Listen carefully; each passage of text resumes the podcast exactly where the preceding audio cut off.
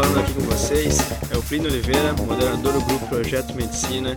Sou estudante da quinta fase de medicina na UFSC, Universidade Federal de Santa Catarina, campus Florianópolis, Ilha da Magia, melhor do sul do mundo, ex-campeão intermédio e vamos ser hepta esse ano, tá ligado, pessoal?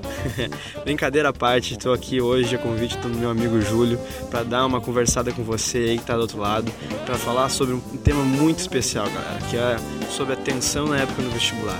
Todo mundo acha que já se sentiu nervoso, sabe que é a dificuldade de estar tá sempre, sempre, sempre se escabelando nessa época, não sabendo se está fazendo as coisas certas, se está errado, sentindo sensações horríveis. E eu tô aqui hoje para falar com vocês um pouquinho mais sobre as minhas experiências, falar algumas dicas, como era a minha época de cursinho e também falar também como está sendo a minha vida na faculdade agora.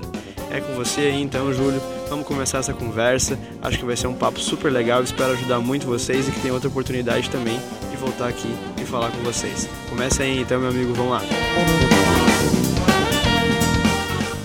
Fala galera, aqui quem tá falando é o Júlio, fundador do Projeto Medicina.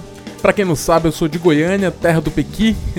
e como já falou Plínio, hoje o que a gente vai falar é sobre atenção na época do vestibular, especialmente para vestibulandos de medicina. Vocês sabem que a gente criou o Projeto Medicina em 2012, ah, e para quem não sabe, fica sabendo agora, a gente criou em 2012, então a gente já tem alguns anos aí colhendo depoimentos, lendo depoimentos, conversando com quem já passou. Então, o tema de hoje, o tema do podcast de hoje é, é esse e eu espero que a gente consiga, quem sabe, te ajudar muitas vezes a superar essas tensões, quem sabe te, uh, te dar uma palavra de apoio, te dar uma palavra de auxílio. E, bom, esse é o, grande, esse é o nosso grande objetivo. Quero agradecer ao Plínio. Uh, que, que, se, que se propôs a estar aqui com a gente. Com certeza ele não vai estar só nesse, ele vai estar em outros podcasts também. Então, então vamos lá falar sobre casos de família, aqui com Júlio Volpato. então vamos lá. Então vamos começar hoje com casos de família com Júlio Volpato. então, nessa época de vestibular, o grande problema é quando a gente começa a ouvir coisas que a gente não gostaria da nossa família. Muitas vezes, uh, o primo que já passou é o tio, é o, é o filho do é o filho do vizinho que já passou e que, a mãe, e que quando a mãe chega para conversar com ele, com o vizinho, ah, meu filho já passou, meu filho tá na faculdade e e o seu já passou? Aí ela fica cabisbaixa dizendo: "Ah, não, ele tá no cursinho ainda", esse tipo de coisa. E eu sei que isso acaba sendo muito frustrante pro vestibulando. Porque você imagina, você já tem a, a quantidade imensa de matéria que você precisa aprender. Você já tem toda aquela pressão, tipo, de estar tá no cursinho mais um ano, de estar. Tá, de ter que estudar, de ter que a, a, assimilar as coisas e você. E quando chega em casa você ainda conta com esse tipo de palavra, entendeu? Então é muito complicado isso e a gente entende. E um dos motivos principais de de eu ter criado o projeto Medicina, inclusive, foi para ajudar nesse sentido também. De de a gente muitas vezes colocar um depoimento e é impressionante a quantidade de pessoas que se identificam no depoimento de outros estudantes, então isso é muito legal. Uh, uma dica então do Júlio: é, leia os depoimentos. Uh, os depoimentos do site são, são essenciais, são fundamentais para quem para quem está é, estudando para medicina. Eu acho que é extremamente importante você ler esses depoimentos para fins inclusive motivacionais. É claro que nem só de motivação vive o vestibulando medicina, né? Você tem que estudar e você tem que estudar muito, mas. Uh...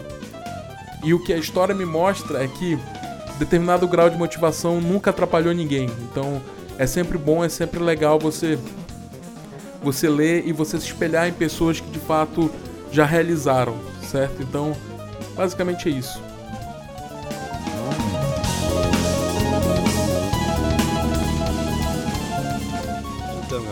Nessa época de estudo, que a gente tem realmente a vontade e o foco total em querer passar em medicina, a gente às vezes pode sair um pouco da casinha, que nem eu digo, né? A gente vai ficar muito tenso, nervoso, vai começar a sentir algumas sensações, coisas que a gente não, realmente não está acostumado a sentir.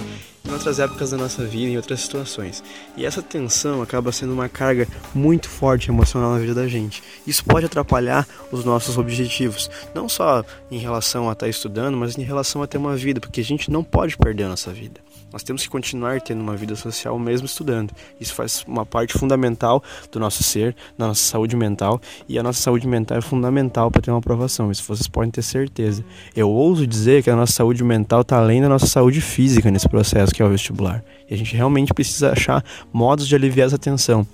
Eu, particularmente, quando estava nessa época do cursinho do vestibular, eu adorava fazer nos finais de semana tudo menos estudar. Eu sempre colocava é, sair com meus amigos, jogar uma partida de futebol, quem sabe sair com aquela pessoa especial que a gente namora, que a gente quer bem, sabe? Tá com a família, ver um filme, fazer alguma bobagem, sabe? Tirar a cabeça dos estudos, porque querendo ou não, a gente ficava a semana inteira, eu tinha um cursinho integral, e aí isso meio que sugava a gente durante a semana. E o final de semana eu tentava dar mais uma aliviada, entende? Tirar um pouco a cabeça disso tudo. Claro que esse sou eu falando, não é uma regra universal, talvez você possa ser diferente de mim. Mas o importante é você ter noção que a gente tem que procurar formas de aliviar a nossa tensão. Aliviando a tensão é fundamental, porque a gente fica muito nervoso nesse processo. E nervosismo é uma coisa que só serve para os outros, não para a gente. A gente precisa estar muito sereno, muito calmo, porque isso faz diferença na hora de uma prova, durante o estudo. O sucesso da aprovação, se eu tiver que falar para vocês, é a calma, a paciência. Isso faz diferença na vida da gente. Se nós estivermos de bem conosco, é, isso vai ser fundamental para a gente ter uma aprovação. E a gente precisa disso. A questão de ter bons amigos ao redor, pessoas que ajudem a gente, que tenham os mesmos objetivos, também fazem diferença. Pessoas que compreendam que a nossa vida pode estar mudando por um período de tempo para um bem maior para nós, também faz muita diferença. Ter âncoras em pessoas ajuda muito na vida da gente, porque querendo ou não, nós precisamos conviver com outras pessoas. A gente não pode se isolar do mundo pessoal. A gente tem que ter relações. Nós somos seres humanos, seres humanos além de tudo são animais e são animais gregários. A gente precisa ter convivência com outros seres humanos para que a gente tenha uma boa sociedade, uma boa cabeça, uma boa relação, uma boa saúde. Isso faz toda a diferença, é um excelente modo.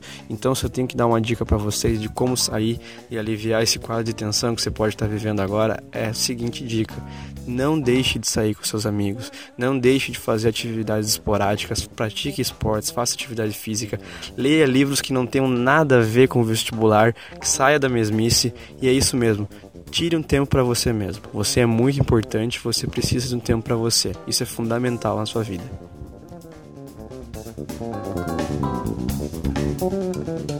Um dos outros terrores também que assombra o vestibulando nessa época de.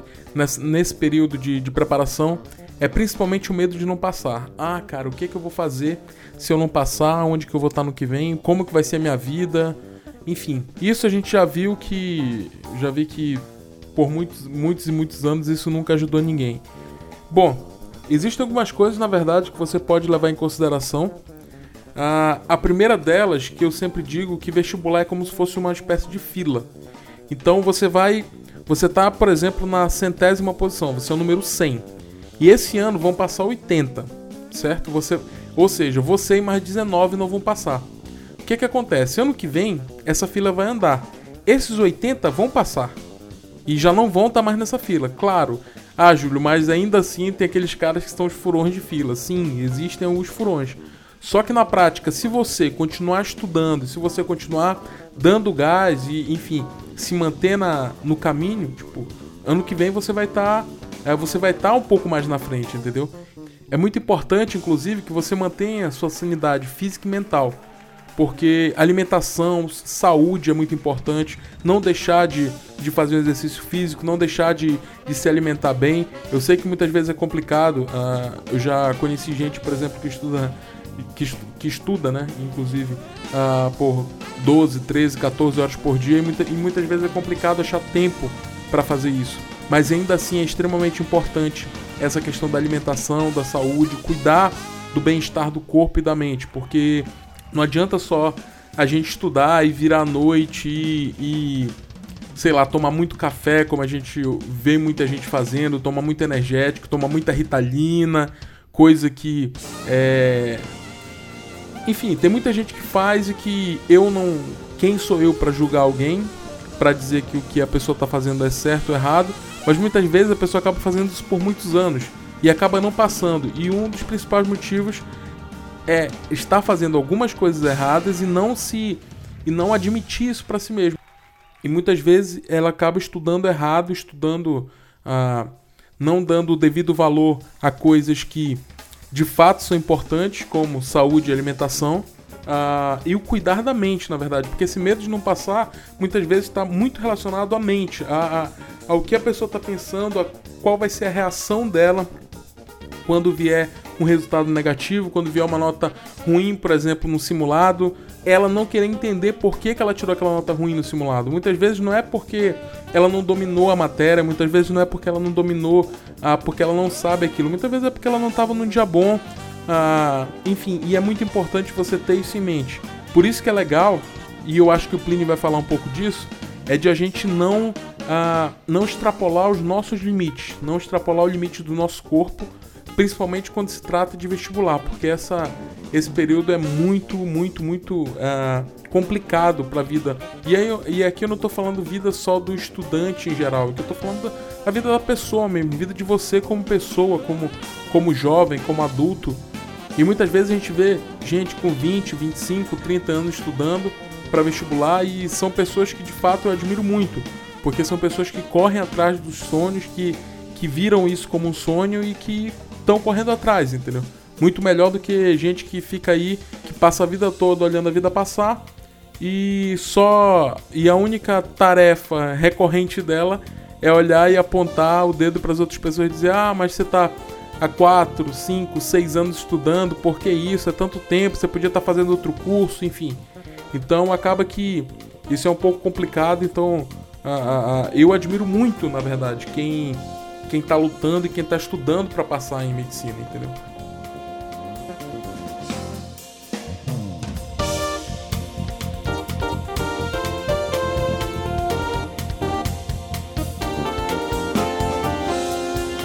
É isso aí, né, Júlio? Acho muito importante falar de tudo isso.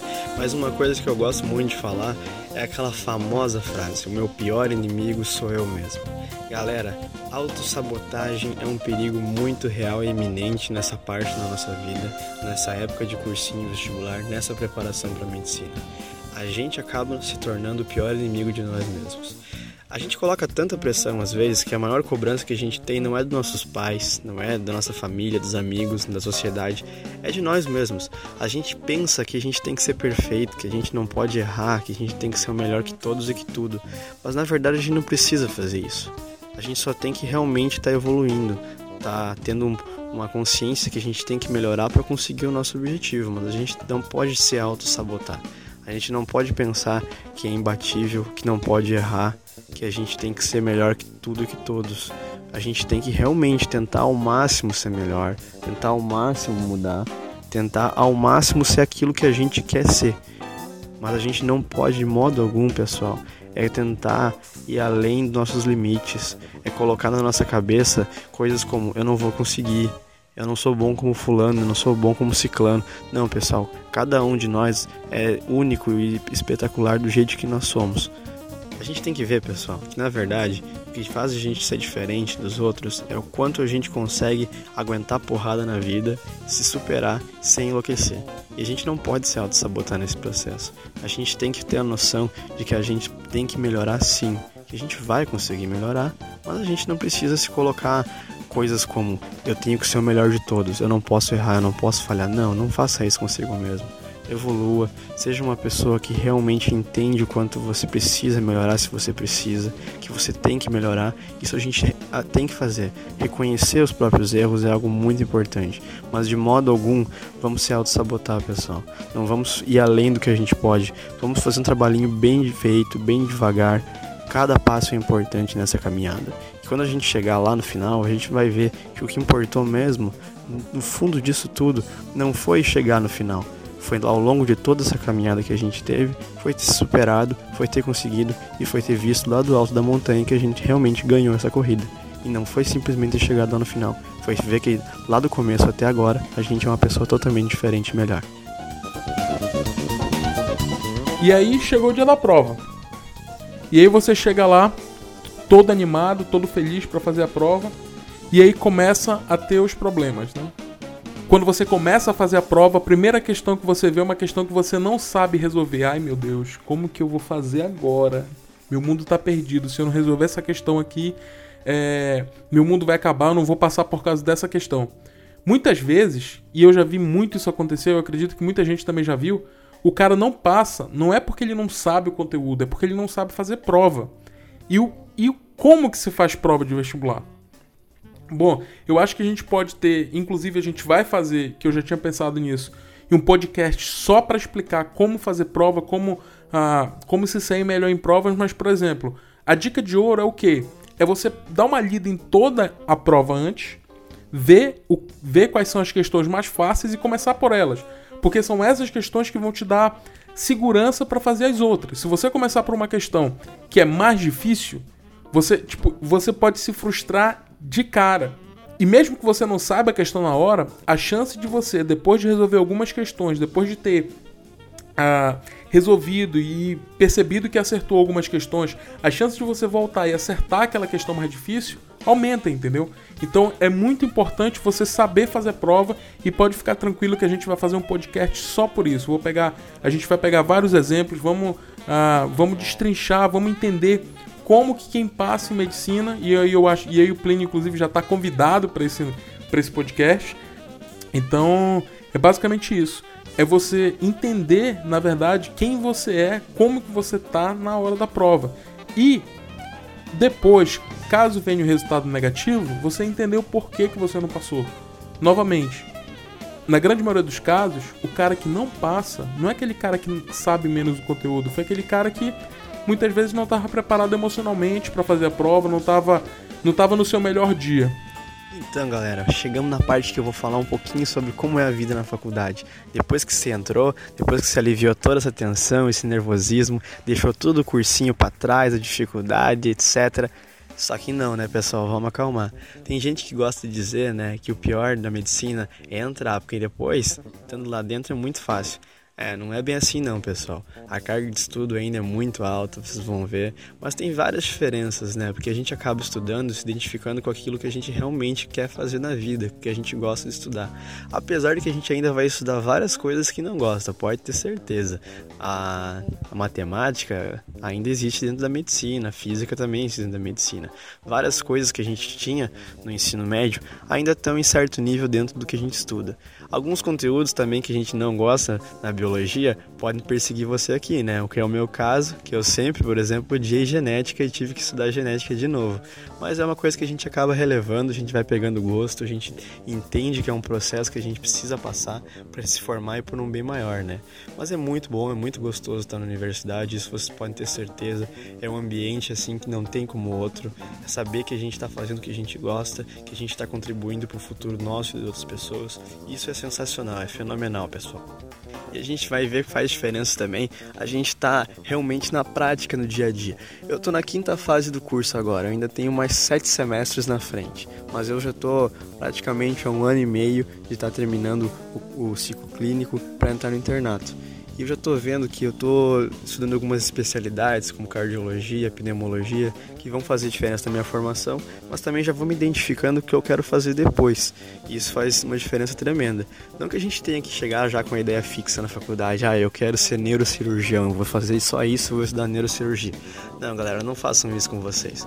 Aprendam um pouco de tudo, façam um pouco de cada coisa, faz diferença. Para médico bom, o médico bom sabe um pouco de tudo, isso vocês podem ter certeza. O médico generalista do futuro vai ter que saber um pouco de tudo e um tanto de nada também, né?